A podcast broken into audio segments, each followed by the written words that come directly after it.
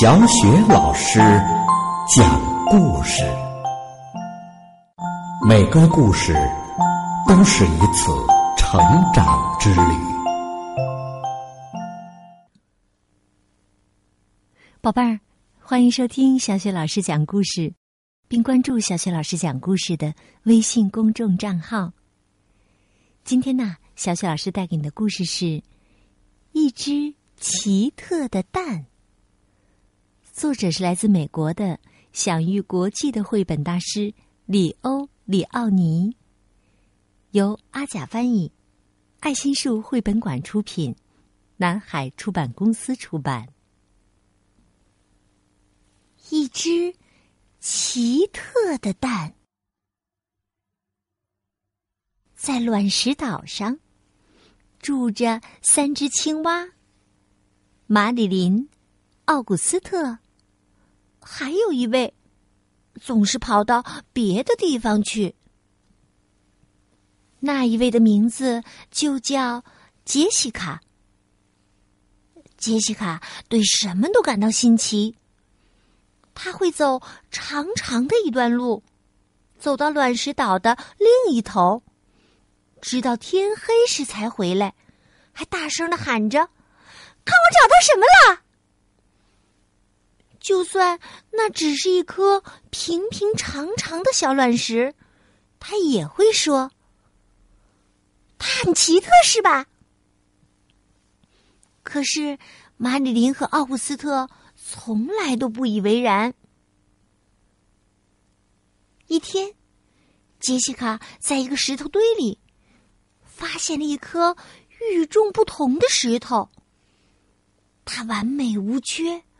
白的像雪，圆的就像仲夏夜里的那轮满月。尽管那石头几乎有他自己那么大，杰西卡还是决定把它带回家。我真想知道，玛丽琳和奥古斯特看到他的时候会怎么说。他一边这么想着。一边滚着那颗美丽的石头，来到一个小河湾。他们仨就住在那里。看，我找到什么了！他洋洋得意的喊着：“一颗巨大的卵石！”这一次啊，玛丽琳和奥古斯特真的被惊呆了。玛丽琳说：“那不是一颗卵石。”玛丽琳说：“他呀，是一位什么事都知道的万事通。他是一只蛋，一只鸡蛋。”杰西卡问：“一只鸡蛋？你怎么知道它是一只鸡蛋呢？”杰西卡呀，可从来没有听说过鸡什么的。马丽琳笑着说：“有些东西呀。”，知道就是知道嘛。几天之后啊，青蛙们听到那只蛋里传来一种奇怪的声响。他们惊奇的看到，那只蛋裂开了，从里面爬出了一个动物，身子长长的，布满了鳞片。还用四条腿走路。马里琳惊叫：“看呐，我是对的，它真是一只鸡！”他们都叫了起来：“一只鸡！”那只鸡深深的吸了一口气，然后低沉的咕噜着。挨着个儿的瞅了瞅那几个惊呆了的青蛙，然后用一种小小的却刺耳的声音说：“水在哪里呀？”青蛙们兴奋的大叫：“呃，就在前面！”那只鸡一头就扎进了水中，青蛙们也跟着跳了进去。他们惊讶的发现，那只鸡竟是一位游泳好手，游得很快。他还给他们表演了一些浮水和划水的新方法。他们在一起玩的极其开心，常常从日出一直玩到日落。他们就这样度过了许多快活的日子。后来呀，有一天，杰西卡又跑到别的什么地方去了。突然，奥古斯特和马里琳看到下面的那片水塘里出现了一阵混乱，有人遇到麻烦了。那只鸡迅速的扎进黑沉沉的水中，奥古斯特和马里琳都被吓坏了。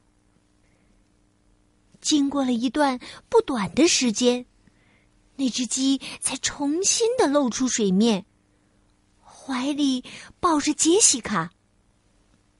杰西卡大声的说：“我没事儿，我刚才被水草缠住了，幸好鸡救了我。”从那天以后啊。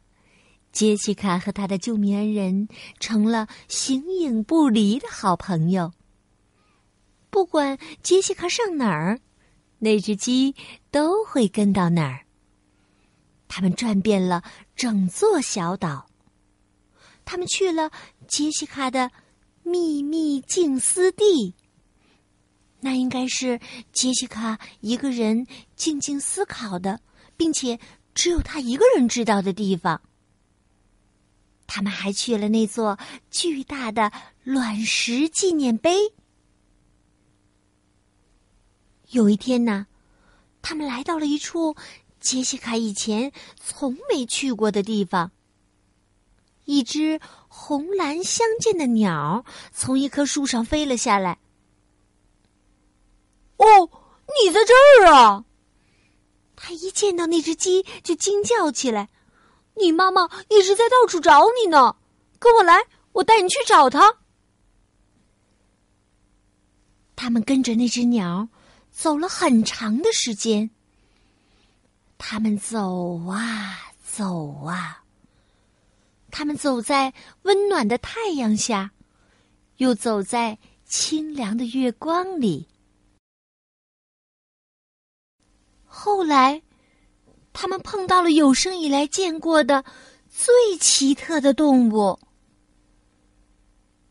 他正睡着呢，可是当他听到那只小鸡喊妈妈的时候，他慢慢的睁开了一只眼，脸上露出了一个巨大的微笑，然后用一种非常温柔的。就像小草在说悄悄话的声音，轻轻地说：“到这儿来，我的宝贝小鳄鱼。”于是那只鸡就快活的爬上了它妈妈的鼻子。杰西卡说：“现在我该走了，我会非常想你的，小鸡。”早点来看我们吧，也带你的妈妈一起来哦。杰西卡实在等不及了，他要把发生的事情讲给玛丽琳和奥古斯特听。当他快到那个河湾时，他就大叫起来：“你们猜我发现什么了？”然后他把一切。都告诉了他们。杰西卡问：“你们知道吗？那只鸡妈妈是怎么对它的宝宝说话的？它叫它‘我的宝贝小鳄鱼’。”马里琳说：“鳄鱼？怎么说话？好傻呀！”啊哈哈哈哈！于是啊，三只青蛙都忍不住哈哈大笑起来。宝贝儿，刚刚啊，小雪老师带给你的故事是《一只奇特的蛋》，来自享誉国际的绘本大师里欧·里奥尼。宝贝儿，这只奇特的蛋里生出来的，到底是一只小鸡，还是一条小鳄鱼呢？如果你有了正确答案的话，别忘了通过微信告诉小雪老师，好吗？小雪老师的微信公众号是“小雪老师讲故事”，可以把这个故事分享给其他的小伙伴，让他们一起来猜哦。好了，宝贝儿，故事呢就为你讲到这儿了。接下来呀，又到了我们读古诗的时间了。今天我们朗读的古诗是《闻归儿咏诗》。《闻归儿咏诗》唐，白居易。